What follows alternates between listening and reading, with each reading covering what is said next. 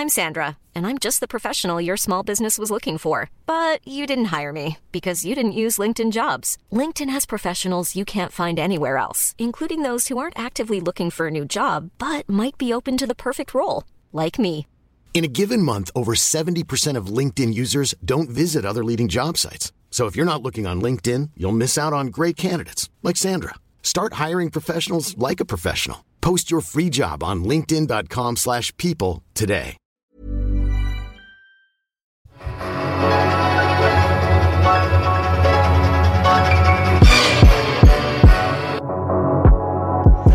Salut à tous et à tous, bienvenue dans One and Done, votre podcast 100% draft pour le site Dunkebdo, c'est la Micro.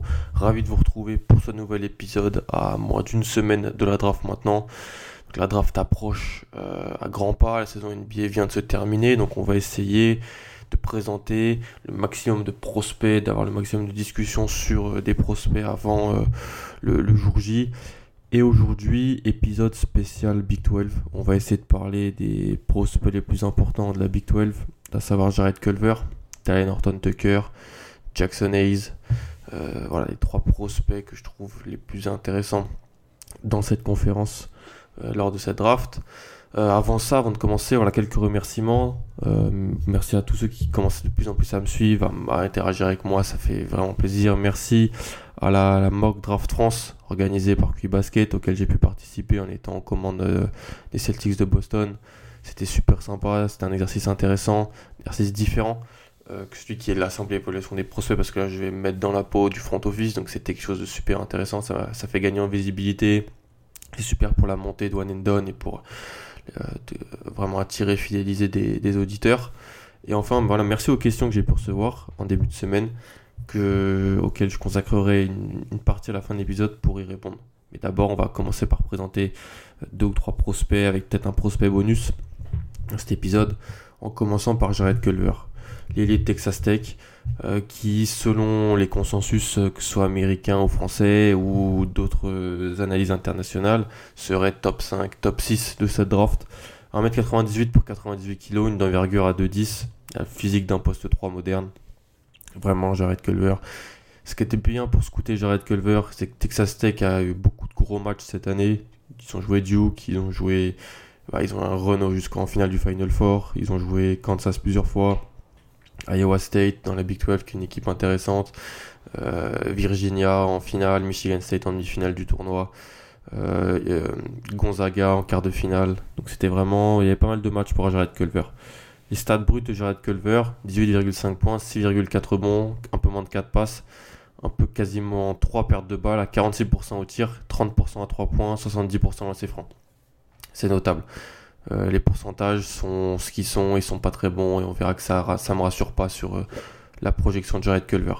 Quasiment 15 tirs pris par match, dont 4,2 à, à 3 points. Donc euh, 30% à 3 points sur plus de 4 tentatives et 70% lancé franc sur 5,5 tentatives par match. En termes de stats avancés, un usage à 32,2% et un true shooting à 54%. Il avait beaucoup le ballon, Jared Culver, on verra. C'est quelque chose qui m'a m'a pas forcément plu, mais qui était pas forcément de sa faute non plus à Texas Tech. Quand je regarde le profil de Jared Culver et que je reprends mes notes, en fait, il y a deux questions qui sortent concernant son cas. La première, c'est est-ce que Jared Culver profite d'une classe qui paraît faible pour être aussi haut? C'est-à-dire que dans les consensus, il est top 5, top 6. Dans ma mock draft, bah, je, l'avais de mi-mai, je l'avais 5ème aux Cavs. C'est la première question. Est-ce qu'il profite d'une classe faible pour être aussi haut Et surtout, est-ce qu'il profite du phénomène de rareté au poste 3 pour voir sa, compte, sa cote grimper en flèche? Pour moi, oui. Pour moi, la réponse à ces deux questions est pleinement oui parce que il jouerait un autre poste où il serait dans une autre QV, il serait pas aussi haut dans la draft. Et vous allez voir dans la présentation que je suis pas le plus grand fan de Jared Culver. C'est pas que je suis pas fan du joueur, c'est que j'ai de sérieux doutes sur sa projection en NBA. Euh, déjà, quand je dis certains insiders américains, certains français qui en parlent, qui disent qu'il est poste 2, poste 3, pour moi c'est impossible qu'il joue poste 2 en NBA et qu'il puisse performer au niveau. En fait, c'est pas une question de poste 2, poste 3. C'est ce qu'on demande à un poste 2 et un poste 3 en NBA. Et voir jouer Culver offensivement à Texas Tech, ce qui ressort en premier de son jeu offensif, et qui fait que c'est impossible qu'il puisse, pour moi, jouer poste 2 à un bon niveau en NBA, c'est qu'il il n'a pas un bon premier pas. Son premier pas est très très compliqué. il est lent, il, n'arrive pas à créer de séparation. Vous commencez à connaître mon data sur ça, mais quand tu crées pas de séparation en NCA, j'ai du mal avec ce qui pourrait se faire en, NBA en, en 1 contre 1. Et donc, vu qu'il n'arrive pas à créer de séparation, mais il pourra pas tellement jouer poste 2. Il n'a pas non plus le shoot pour jouer poste 2. Donc, quand il va devoir euh, essayer de battre des, joueurs sur les, postes extérieurs qui sont rapides, vifs, pour créer, pour ça va être vraiment compliqué. Son premier pas il est lent, comme je l'ai dit, difficile à créer la séparation. Euh, je l'ai vu euh, en difficulté pour passer des, des, joueurs NC comme Nick Weilerbab, le, le meneur d'Iowa State, Quentin Grimes de, de, Kansas, même Dedrick Lawson, il le passe parce que Dedrick Lawson est très lent, mais c'est pas non plus ce qu'on aurait aimé en termes de, de premier passe saillant. Euh, et donc en fait, comme il crée pas de séparation, les tirs et sa sélection de tirs paraissent super compliqués. En fait, beaucoup disent Ah, il prend des tirs très compliqués, j'arrête que le verre. Mais en fait, est-ce qu'il n'est pas forcé de, prendre autant de tirs compliqués parce qu'il arrive tout simplement à pas créer de séparation et qu'il n'arrive jamais à vraiment battre son adversaire sur le pas et en, bas pour s'élever ensuite et avoir un tir simple? Je pense que la réponse elle est plus là. Euh, il pâtit d'une absence de séparation. C'est pas vraiment que sa sélection de tir est mauvaise, c'est que il n'arrive pas à créer suffisamment de séparation pour moi pour se faciliter euh, ses jump shots. Voilà. Euh, ce qu'il faut dire positivement, c'est qu'en en, termes offensifs, il a pris en responsabilité entre son année 1 et son année 2 à Texas Tech. Euh, les guards seniors leaders de l'équipe comme Evans par exemple, Keenan Evans ont quitté le programme. Zaire Smith s'est fait drafter. Et donc l'équipe tournait vraiment autour de lui. Les 32,2% de usage est là pour le mentionner. En fait, l'équipe jouait avec euh, deux guards, donc l'italien Davide Moretti et puis le, transfert senior Matt Mooney. Euh, des, shooters à côté, comme euh, le frère de Carson Edwards, Brandon Francis, transfuge de Florida, et puis des intérieurs. voilà, c'était tout ça. C'était, vraiment, le Jared, c'était une bonne équipe, mais sans Jared Culver offensivement, il n'y avait pas grand chose. Jared Culver, il devait donc créer de l'attaque pour lui et pour ses coéquipiers. La théorie du costume, qu'on parle souvent dans le podcast de Nkebdo, elle s'applique ici à lui parce que on a vu qu'au fur et à mesure de la saison, il pouvait pas assumer un tel volume offensivement. Euh, par exemple, juste sur la, marche manesse après le premier tour, quand une équipe euh, compliquée, lors des 5 derniers matchs, il a shooté à 26 sur 89, soit 31%, avec un pourcentage à 3 points à 11,5%. Bien sûr, c'est un petit échantillon, mais ça prouve ce que c'est et et c'est pour ça que je, c'est pour ça que j'ai des soucis avec sa production NBA, c'est que je le vois incapable de prendre un rôle de premier ou deuxième joueur solide d'une attaque NBA. Donc au mieux troisième option. Et donc si au mieux troisième option, pourquoi le sélectionner top 5, top 6 quoi? C'est vraiment pour ça que j'ai posé les deux questions du début et que si on était dans une classe de draft différente, je pense que on parlerait pas du tout de Jared Culver là où on en parle cette année, vraiment.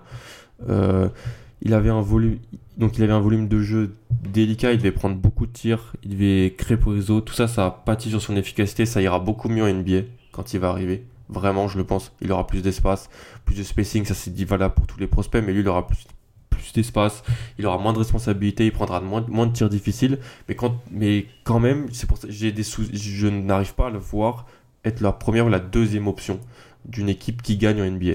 C'est quelque chose d'important et qu'on peut attendre d'un joueur qu'on draft à cette position C'est les questions que j'ai sur Jared Culver. En termes de shoot, comme pas mal de prospects, c'est l'élément, c'est un élément clé de sa projection et de son développement dans le monde, professionnel en fait.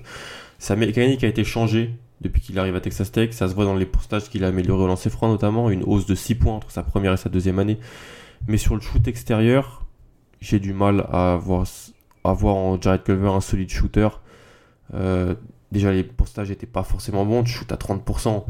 D'accord, tu peux avoir des problèmes, tu peux avoir des, années, une année sans, mais on peut pas tirer dans conclusion qu'il ce sera un, bon shooter NBA. Oui, sa mécanique est assez lente. En fait, je trouve qu'il il shoot pas au bon moment en termes de timing. Faudrait avoir un spécialiste du shoot qui analyse ça.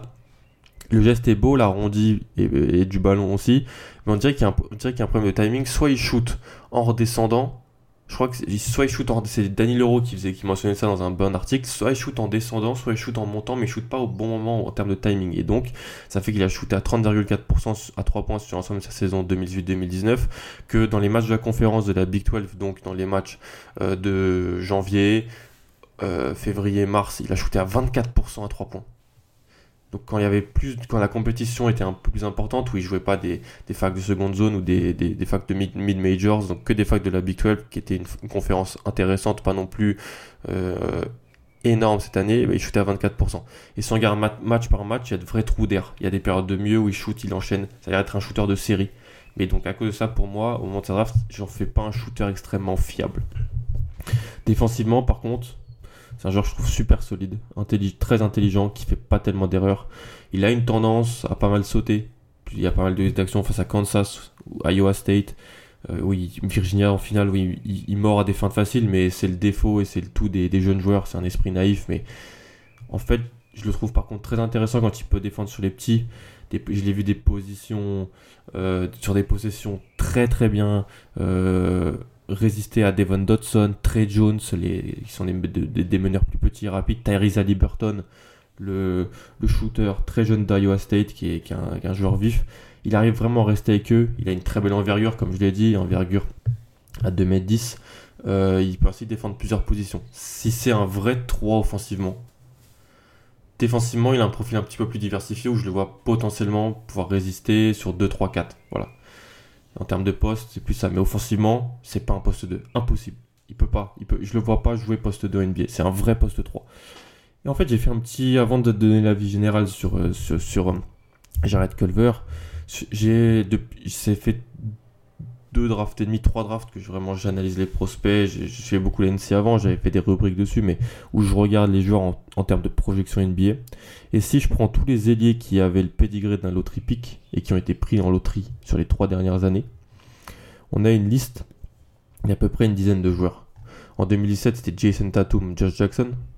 En 2018, l'année passée, c'était Kevin Knox, Michael et Miles Bridges et Michael Porter Jr. Et cette année, c'est RG Barrett, Cam Reddish, Jared Culver. Même si moi, je pourrais rajouter, par exemple, Kevin Porter Jr. que je vois en loterie, mais voilà. Si je fais des tiers, et eh ben, et ça va reprendre, c'est, on va, la boucle va être bouclée, on va repasser sur les questions de base. Moi, Jared Culver, il est pas du tout en haut de la liste, quoi. C'est pour ça que je pense qu'il bénéficie d'une classe de draft vraiment faible derrière Zion, Jamorant, RG Barrett pour monter parce que s'il était, si, voilà, s'il s'était, s'il se présentait à la draft 2017, il est bien derrière Tatum et Jackson, et on voit ce qu'est devenu Jackson. Bon, c'est difficile de dire ça, mais au moment de la draft, il est bien loin de lui. Et s'il est l'année passée, vraiment pour moi, il est derrière Michael Porter Jr., derrière Kevin Knox, derrière Michael Bridges et à égalité avec Miles Bridges sur lequel j'étais pas super chaud et qui m'a un petit peu fait déchanter en faisant une bonne saison rookie. Mais voilà, pour moi, il serait 4, tier 4 vraiment. Donc je suis en termes d'avis général, je suis moins chaud que la moyenne sur Jared Culver. Je pense qu'il profite vraiment de cette QV 2019. Il a bien fait de se présenter parce qu'on sait jamais ce qui va se passer l'an prochain. On peut avoir là des joueurs à son poste qui montent ou quelque chose comme ça. Je vais le dire, pour moi, il n'est pas dans une draft lambda, il n'est pas digne d'un top 10 de draft. Jared Culver. Je le vois comme un solide role player, une troisième option, une troisième, quatrième option. Danny Leroux, Nate Duncan l'ont mentionné dans leur podcast. Vraiment, j'étais très d'accord avec eux sur ça. J'ai du mal à le voir, contribuer d'emblée en NBA dans une équipe qui gagne, tout en ayant un rôle primordial. Et quand on draft un joueur aussi haut, on attend qu'il ait un rôle primordial. Quand je vois, j'ai vu les Knicks qui auraient eu du, mais c'est les rumeurs d'avant draft, c'est les smoke swing, les écrans de fumée qui auraient eu des vues sur lui en 3 devant RG Barrett, je trouve ça ahurissant. C'est des, en se basant sur son film, si je me base sur ce que j'ai vu, voilà, je suis pas très chaud sur lui dans le top 7-8 cette année. Et dans une draft lambda, j'aurais pas été chaud sur lui dans le top 10. Euh, et puis en plus, il n'y a pas de triche avec euh, lui parce que tous les matchs de Texas Tech sont disponibles sur YouTube cette année. Il y a un, mec qui a fait une chaîne YouTube où il y a tous les matchs. Euh, donc on peut vraiment tout, bien voir de sa saison. Et c'était simple, c'était simple d'avoir du contenu et du film sur, Jared Culver. Et c'est pour ça que je suis suis pas extrêmement chaud sur le bonhomme. Je pense qu'il bénéficie grandement de, sa classe de draft. S'il développe son tir et qu'il arrive à développer son physique, à être un petit peu plus rapide et à battre ses adversaires en 1 contre 1, là il me fera mentir. Mais c'est beaucoup demandé, un prospect. Voilà.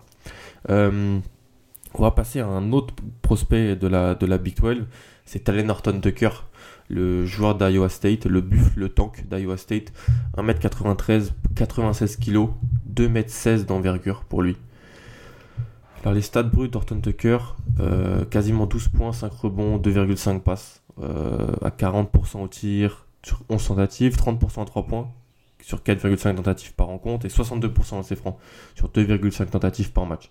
En termes de stats avancés, c'est pas joli joli. On est à 26,2% de usage pour 48,8% de true shooting, donc un true shooting en dessous de 50%. c'est digne d'un joueur qui n'est pas un bon shooter. Voilà, il faut le dire.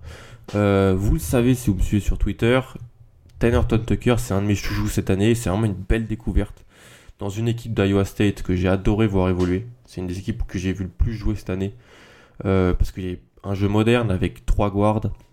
Donc Nick Weiler-Bab, Tyrese Liberton, qui est un jeune, euh, qui a été un freshman aussi très jeune, qui va jouer euh, avec un, tournoi, euh, avec une équipe de jeunes américains cet été, avec des joueurs qui, vont être freshmen l'an prochain, donc c'est ça sera un sophomore très jeune, et, Horton Tucker en troisième guard, Marial Shayok, le Canadien, l'ancien de Virginia aux ailes, et puis un intérieur fuyant.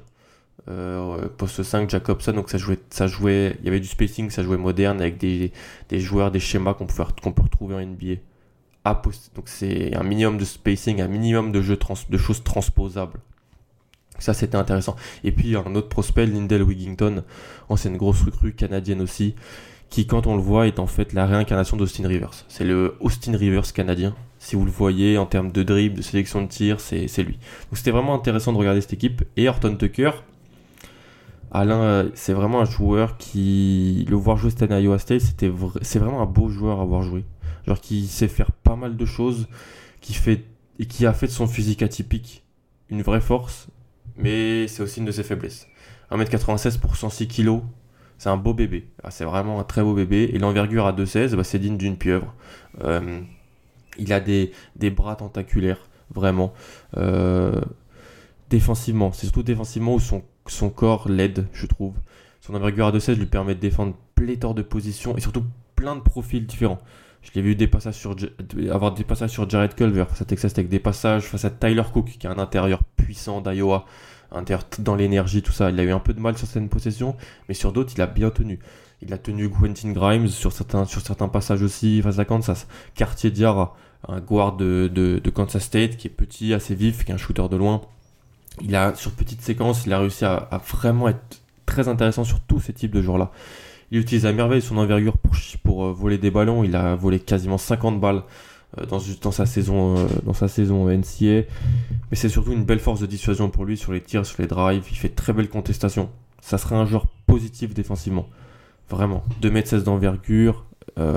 ça se voit pas tous les jours et il l'utilise très bien. son, même si, c'est un peu la limite, son poids m'embête un peu. j'ai insisté sur les 106 kg, j'ai un peu caricaturé. J'aimerais vraiment qu'on lui trouve un diététicien parce qu'il a été mesuré à 9 quasiment 9% de body fat au combine. Il faut qu'il perde du poids et vraiment s'il perd du poids, ça va vraiment l'aider à être plus fit, à pouvoir rester avec même euh, certains guards plus, petits que lui, vraiment pouvoir faire plusieurs choses et défendre, sur, les, petits mieux qui, ne pouvaient le faire. Offensivement, à part le tir, on a mentionné des pourcentages médiocres, il fait tout bien un très bon niveau. Il a un, bon niveau de playmaking, quasiment 18%, pour, 18 de passes décisives, sur le terrain. Il a un bon handle pour son, pour son âge, pour, pour driver. Il faut savoir que c'est un, des prospects les plus jeunes. Il est de décembre 2000. Donc c'est vraiment un joueur très très jeune. dire quand il va se présenter à la draft, il sera plus vieux que des freshmen, qui, des mecs qui vont être freshmen l'an prochain. En NCAA comme Cole Anthony par exemple. Il est plus vieux qu'eux. Donc c'est il est très très jeune. Euh, il a, comme je dis, un bon niveau de playmaking. Euh, il a un très bon œil.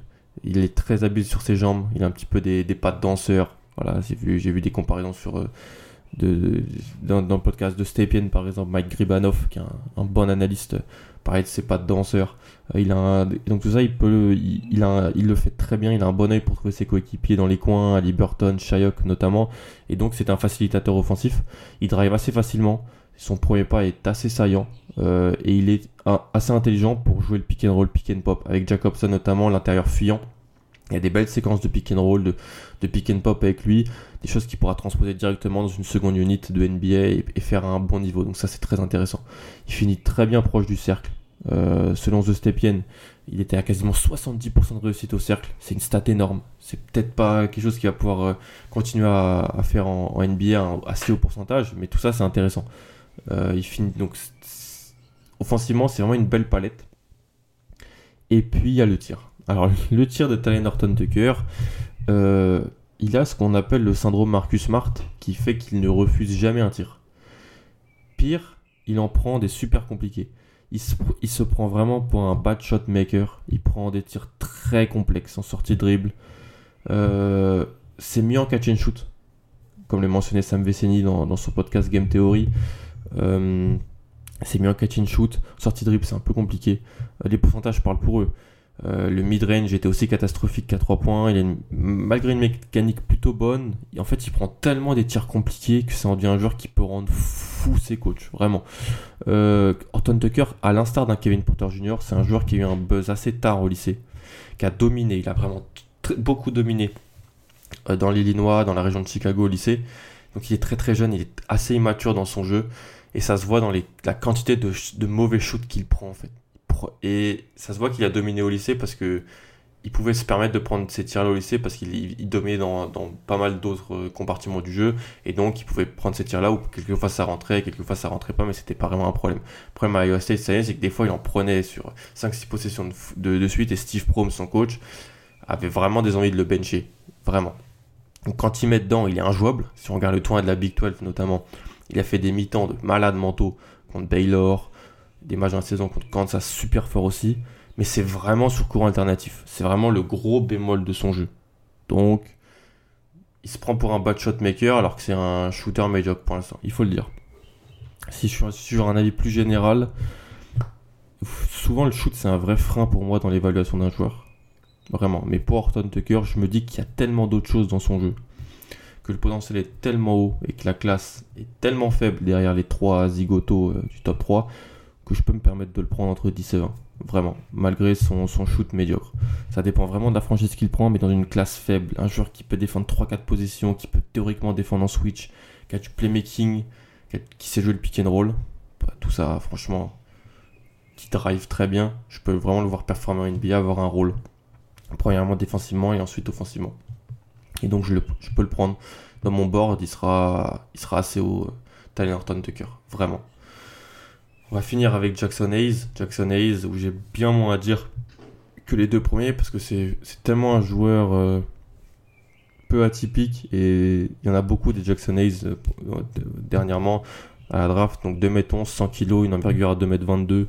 J'avais fait un podcast, je vous renvoie, il y a à peu près deux mois, sur la théorie du poste 5 à la draft. Qui, fait qu'en fait, il y a tellement de. C'est tellement difficile de, développer des postes 5 rapidement qu'on peut toujours trouver au minimum des vétérans ou des joueurs en Europe qui pourront faire le boulot aussi bien, voire mieux que ces joueurs-là, que les postes 5 descendent à la draft. C'est pour ça que Jackson Hayes, que j'avais top 10 à un moment dans cette draft, est un joueur que je vais faire baisser. Jackson Hayes, son profil, les gens le connaissent, je pense, je vais pas tellement en parler, c'est plus ça en fait. C'est plus, là je parle de Hayes, de pourquoi je vais le faire descendre sur mon board? Je vais le descendre sur mon board parce que c'est la théorie du poste 5 que j'applique, que c'est un joueur très très jeune, très très frustre encore, le potentiel, qui est potentiellement un, un, 5 rim runner qui finit proche du cercle. Et on voit des, on voit des, des, petits mid, des petits mid-range, mid-distance euh, en workout là, mais je pense pas que c'est quelque chose qui va potentiellement se matérialiser. Je, je, le vois comme un, un 5 défenseur, un poste de 5 défenseur, et puis rim runner euh, sur, sur, euh, qui peut jouer le pick and roll et diver au, panier. C'est ça Jackson Hayes. On n'a pas besoin de faire 20 000 choses de plus. Et c'est pour ça surtout que je le fais descendre à la draft, où la position n'est pas tellement importante. On peut trouver euh, pourquoi drafter Jackson Hayes dans le top 10 tu peux, avec un deuxième pick en début de second tour, drafter Daniel Gafford par exemple. Tu vois, ou drafter d'autres d'autres Il y aurait une Nemias Keita de Utah State, ça aurait été pareil. J'aurais préféré le drafter en 45 Nemias Keita que Jackson Hayes dans le top 12 dans le top 10. Voilà. Avec Daniel Gafford. En fait, pour un intérieur, il faut vraiment qu'il y ait autre chose dans son jeu. Et c'est pour ça que Nick Claxton, par exemple, de Georgia, même si c'est un moins bon joueur que Jackson Hayes dans ce qu'il sait faire, vraiment dans ce qu'on va lui demander de faire tout de suite en NBA, et eh ben, il, est, il peut potentiellement être drafté plus tôt et plus intéressant. C'est un joueur Nick Claxton dont je parlerai prochainement. Mais voilà, Jackson Hayes, si vous voulez plus de précision, demandez-moi. J'ai regardé pas mal de matchs. Il y a le match, le deuxième match de la saison contre Arkansas, c'était un duel face à Daniel, Daniel Gafford, mais il n'a pas beaucoup joué parce que Jackson Hayes était un joueur très jeune qui a eu beaucoup, euh, qui a eu un, buzz euh, tard en high school, qui, jouait en AAU avec Romeo Langford. Euh, dans, dans la, région Indiana Minnesota, qui ensuite était à Texas. Texas qui sort pas mal de, de grands ces dernières années sous Chaka Smart. Et en fait, voilà, j'ai regardé euh, Texas, mais ça m'a encore une fois énervé de regarder une équipe où ça joue tellement mal, mais tellement mal. J'ai dû la regarder pour mon Bamba l'année dernière, c'était un peu les mêmes joueurs qui jouaient autour de Jackson cette année. Ça joue mal, et bref, voilà. Mais c'est, voilà, en termes de, valeur pure de joueur, c'est un joueur qui peut être dans le top 10 parce que un joueur à la Clint Capella, un joueur un peu dans, ce, dans ce moule là, c'est très intéressant NBA aujourd'hui. En termes de valeur, on peut retrouver plus tard dans la draft ou sur le marché des, agents libres un joueur qui pourra faire ce que fait Jackson Hayes et donc à la place de drafter Jackson Hayes, on peut drafter un, combo guard qui peut scorer, un poste 4 qui peut shooter, un ailier. Voilà. On peut finir avec Jalen McDaniels, c'est le petit bonus. Avant de passer à vos questions, Jalen McDaniels, le joueur de San Diego State. Euh, je fais San Diego State parce que c'est euh, chouchou. Euh, savoir que un membre de ma famille a été student athlete à San Diego State en soccer. Ah, c'est mon père. Donc je suis obligé de parler de Jalen McDaniels parce que sinon je vais me faire taper sur les doigts. Voilà, pour, pour vous donner tous les insights. Donc je parle de Jalen McDaniels, le, joueur, le poste 4 fuyant de San Diego State, 2m08, 86 kg. Il est très très maigre d'une envergure à 2m15. Jaden McDaniels qui a un frère, Jaden McDaniels qui lui est une top recrue, qui va jouer à Washington l'été prochain, l'année prochaine. Mais Jaden McDaniels, lui qui... J'avais, je l'avais vu l'année dernière un petit peu déjà, je l'avais revu cette année, qui, est un joueur vraiment... S'il arrive à prendre des kilos, qui peut se retrouver à avoir un rôle à Jeremy Grant dans une équipe NBA. C'est-à-dire que c'est un poste 4, euh, très physique, avec une, bonne, une belle détente, qui a du mal à avoir un bon handle, qui a du mal à, à, créer pour les autres. C'est un joueur qui, est, qui, qui, peut, qui joue bien le pick and pop, par exemple, à 3 points euh, à, à, 0, à 90 degrés. C'est, joueur qui, un joueur qui, qui, peut être bon sur du mi-distance, très bon joueur de mi-distance, avec une mécanique plutôt propre, plutôt belle, ben, un bel arrondi. Mais un joueur qui sait pas faire grand chose d'autre offensivement un joueur qui défensivement peut défendre quelques positions, mais qui, du, fait de son, de son poids, 86 kg, peut se faire facilement enfoncer. Face à Utah State, Nemias Keita l'a enfoncé pas mal de fois. Face à Duke, quand il y a eu Zion sur quelques possessions, bon, bah Zion c'était terminé, hein, on va pas se mentir. Mais quand il était face à des joueurs plus petits, RG Barrett potentiellement, euh, Trey Jones, euh, quelques extérieurs de Xavier aussi dans, dans des matchs du Maui, il a plutôt été bon dans la dissuasion. S'il arrive à développer un dribble, s'il arrive à développer euh, parce qu'en fait, son dribble, c'est pas que son dribble est mauvais, mais c'est que vu qu'il fait 86 kg, il prend son dribble et dès qu'il y a un contact avec un joueur, il explose complètement. Donc je pense que la chose la plus importante pour Jane McDaniel, c'est de prendre du poids quand il va arriver en NBA parce qu'il a quelques fondamentaux, il a quelques actions déjà type clé qu'il maîtrise pour, pour, jouer euh, poste, poste 4 en, en NBA c'est un vrai poste 4, il peut pas jouer autre chose, il n'a pas les, skill set pour jouer poste 3 par exemple, mais il peut avoir un, impact intéressant. C'est un joueur que je, que, je, que je, draft sans aucun doute au deuxième tour de cette draft, Jalen McDaniels. Voilà. C'est fait. Et puis après, on peut parler des questions des auditeurs. J'ai eu des questions très intéressantes. Je vous en remercie. Première question sur Nickel Alexander Walker. Euh, je vais retrouver le nom quand même de la personne qui m'a posé la question parce que c'est la moindre des politesses. Euh, une question, je vais quand même vous la lire, euh, tout en retrouvant le nom euh, de la personne qui m'a posé la question. La question était Nicky Alexander Walker pourra-t-il évoluer poste 1 en NBA Selon toi, pourra-t-il devenir un en NBA suite à son intérim plutôt réussi avec la blessure de Justin Robinson à Virginia Tech? Plus généralement, ses défauts, ses qualités. Question de Contador de Blue Wolf. Alors, j'aime beaucoup le nom. Ça sent le fan des, des Wolves. Donc c'est très intéressant. Nicky Alexander Walker, donc le cousin de Sheikh Just Alexander. En fait, je voulais en parler dans un podcast, euh, précédent, mais j'avais pas eu le temps. Donc j'ai en fait repris les notes, toutes les notes que j'avais accumulées sur lui pour pouvoir te répondre.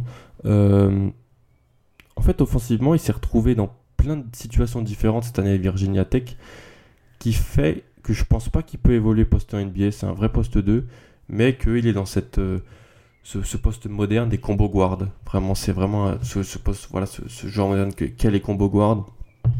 Parce qu'en fait, c'est pas qu'il peut jouer poste 1 ou poste 2, c'est quels sont ses attributs et ses, ses skills qui fait qu'il pourrait battre des vis-à-vis au poste 1 ou au poste 2 en fait. Et je trouve que sa palette elle est assez large, il est à l'aise sur flotteur, sur runner, il sait bien jouer le pick and roll, euh, il est bon en sortie d'écran, quand on le met en mouvement, il est assez bon en sortie d'écran. On essaye vraiment de. En fait, on essaye de. Son profil assez longiligne, on essaye. Virginia Tech essaie vraiment de le mettre face à des adversaires bien moins grands que lui. Donc on le fait sortir dans les matchs avec Justin Robinson. Justin Robinson avait la gonfle et, c'est là où il était le meilleur. il est, son intérim était réussi avec la blessure de Justin Robinson, mais il était bien meilleur et l'équipe était meilleure quand il y avait Justin Robinson à ses côtés. Euh, ça, c'est ses qualités. Je trouve qu'il a une, belle versatilité au poste 2. Il peut créer pour les autres. Il a une belle palette. Flotteur, runner. Il peut shooter aussi. Même si j'ai un souci avec son geste. Ses pourcentages sont bons et quand il est dans le bon timing en avance, il n'y a pas de problème. C'est ficelle. Par contre, dès qu'il y a un défenseur sur lui, dès qu'il y a un défenseur qui le colle, le fait que son shoot soit lent, cette espèce de geste catapulte, et que ça parte assez bas, ça, ça le met en difficulté.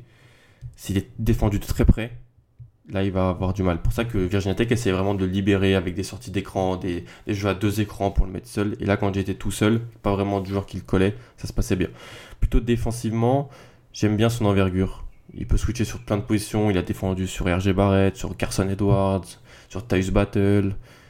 Il a défendu sur des plus petits. C'est un joueur qui est pas capable de défendre. Donc dans ses défauts, défauts, je dirais la mécanique de tir, et pas un physique énorme. C'est pas un joueur extrêmement physique, mais ses qualités, c'est un joueur intelligent qui peut scorer sur diverses, euh, diverses, diverses, qui peut scorer de diverses façons, qui peut vraiment arriver dans une seconde unit avoir un rôle de facilitateur en même temps, qui peut être mis dans des situations assez simples pour scorer. Et voilà, et qui peut défensivement être, profiter de son physique sans être un athlète exceptionnel. Voilà ce que je pourrais avoir, à dire sur Nick Alexander Walker. Et sur peut-il devenir un ball handler NBA oui, mais je pense que ça sera peut-être pas là où ça sera le, le, plus intéressant de le voir évoluer. Il peut le faire dans une seconde unité, ça je pense, vraiment. Autre question, donc de Thunder Basketball France. Qui, fait que, qui mène quand même une campagne.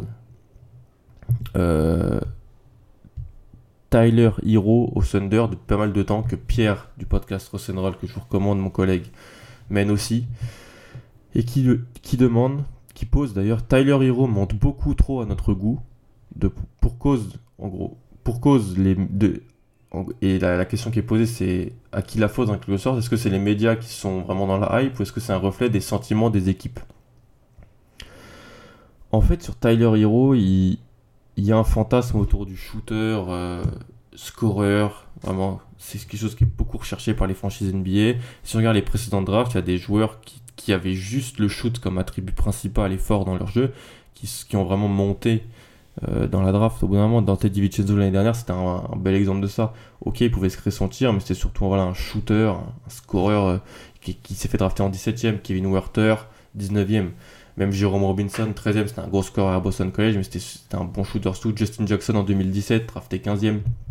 Et dans les drafts un peu plus précédentes, on a eu Nick Stoskas qui a été drafté haut, Doug McDermott, même Sergei Karasev, le russe, qui avait été drafté dans le top 20, si ma mémoire est bonne, en 2013. Donc en fait, Tyler Hero, il monte beaucoup parce que déjà il monte. Tu la question elle est simple à répondre, c'est tu, tu, tu, verras vraiment jeudi prochain s'il si, si, monte.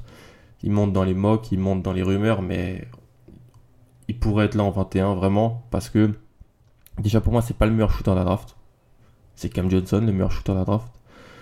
Alors je le drafterai avant de Cam Johnson, mais pas que pour le shoot en fait, il sait faire des choses différentes. Il a, il a un très bon jeu en mid-range par exemple, très bon en sortie d'écran, il, est bon sur pull-up. Euh, voilà, il a, il a une, belle, une belle palette offensive, il peut marquer sur des flotteurs, des runners. Il est, si tu le mets en bonne disposition dans une seconde unit, il peut être un très bon joueur. Mais c'est pas le meilleur sur la draft pour moi.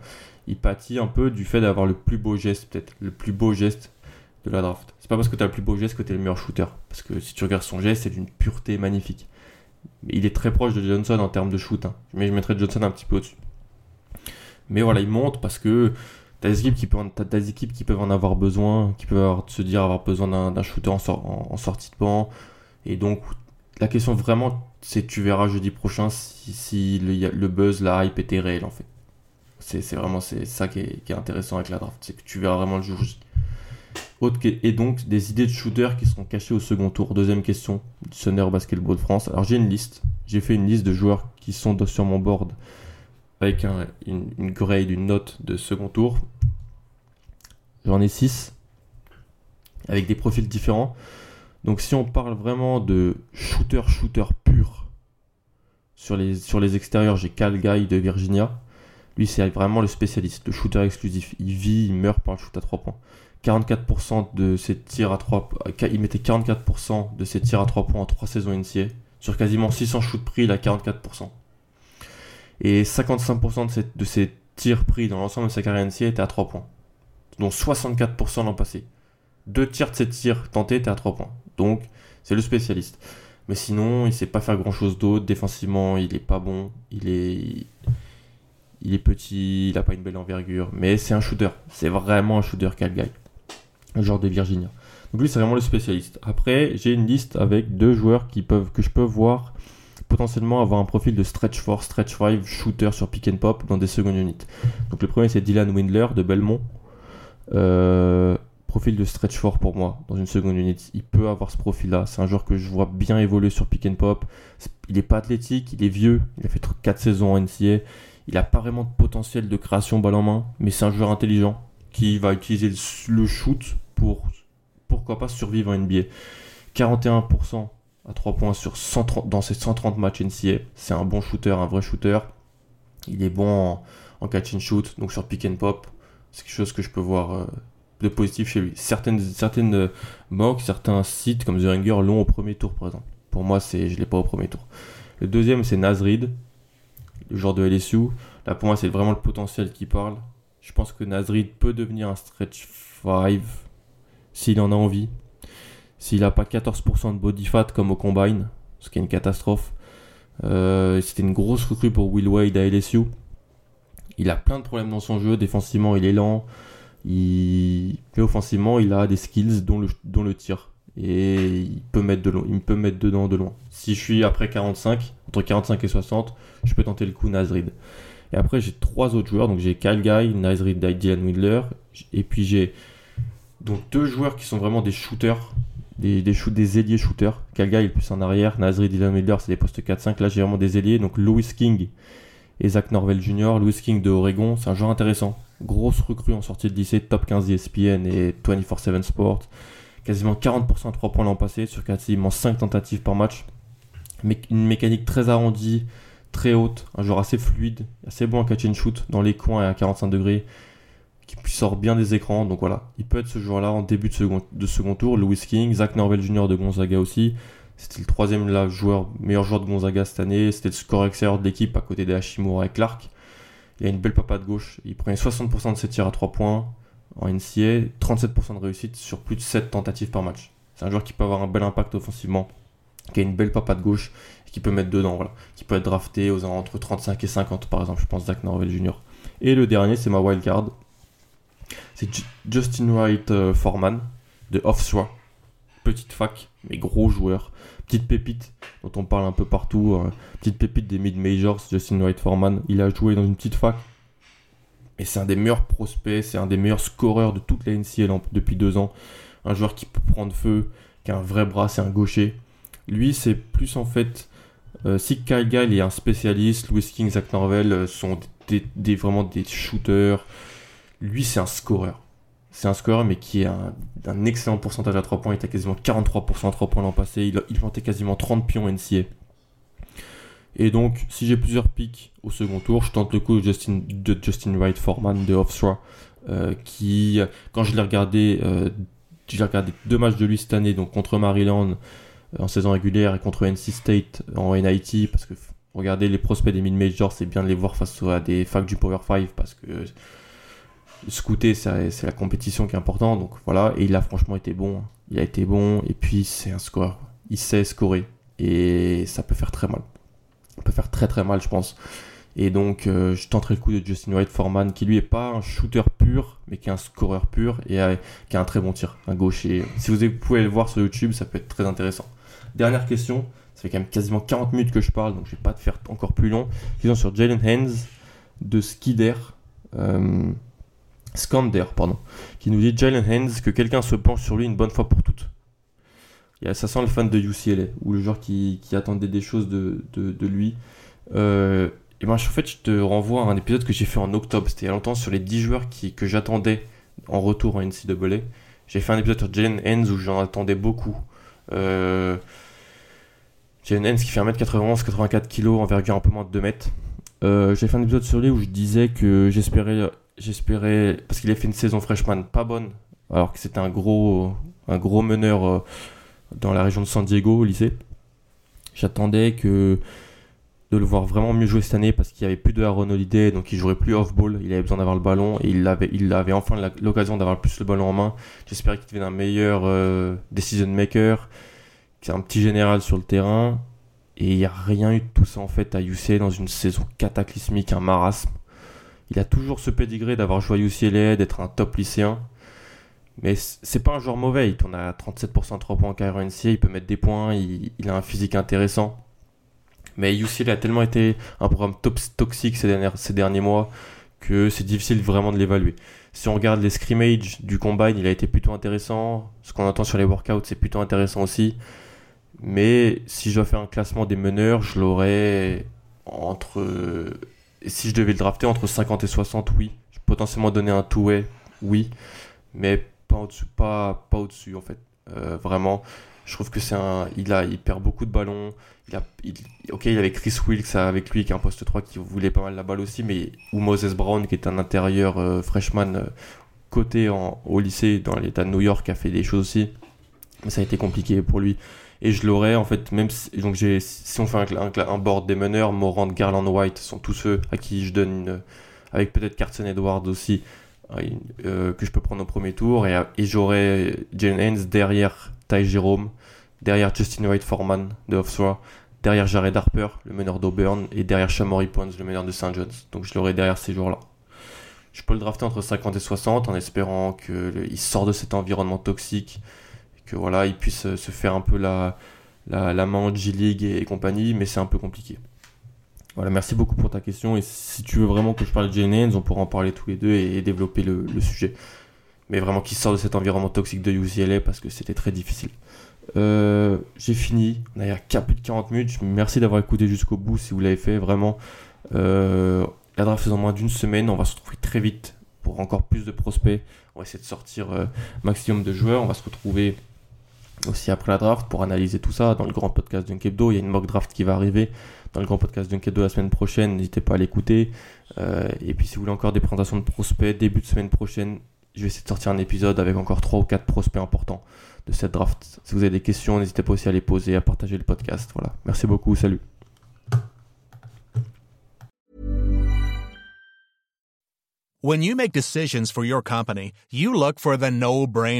If you have a lot of mailing to do, stamps.com is the ultimate no-brainer. Use the stamps.com mobile app to mail everything you need to keep your business running with up to 89% off USPS and UPS. Make the same no-brainer decision as over 1 million other businesses with stamps.com. Use code program for a special offer. That's stamps.com, code program.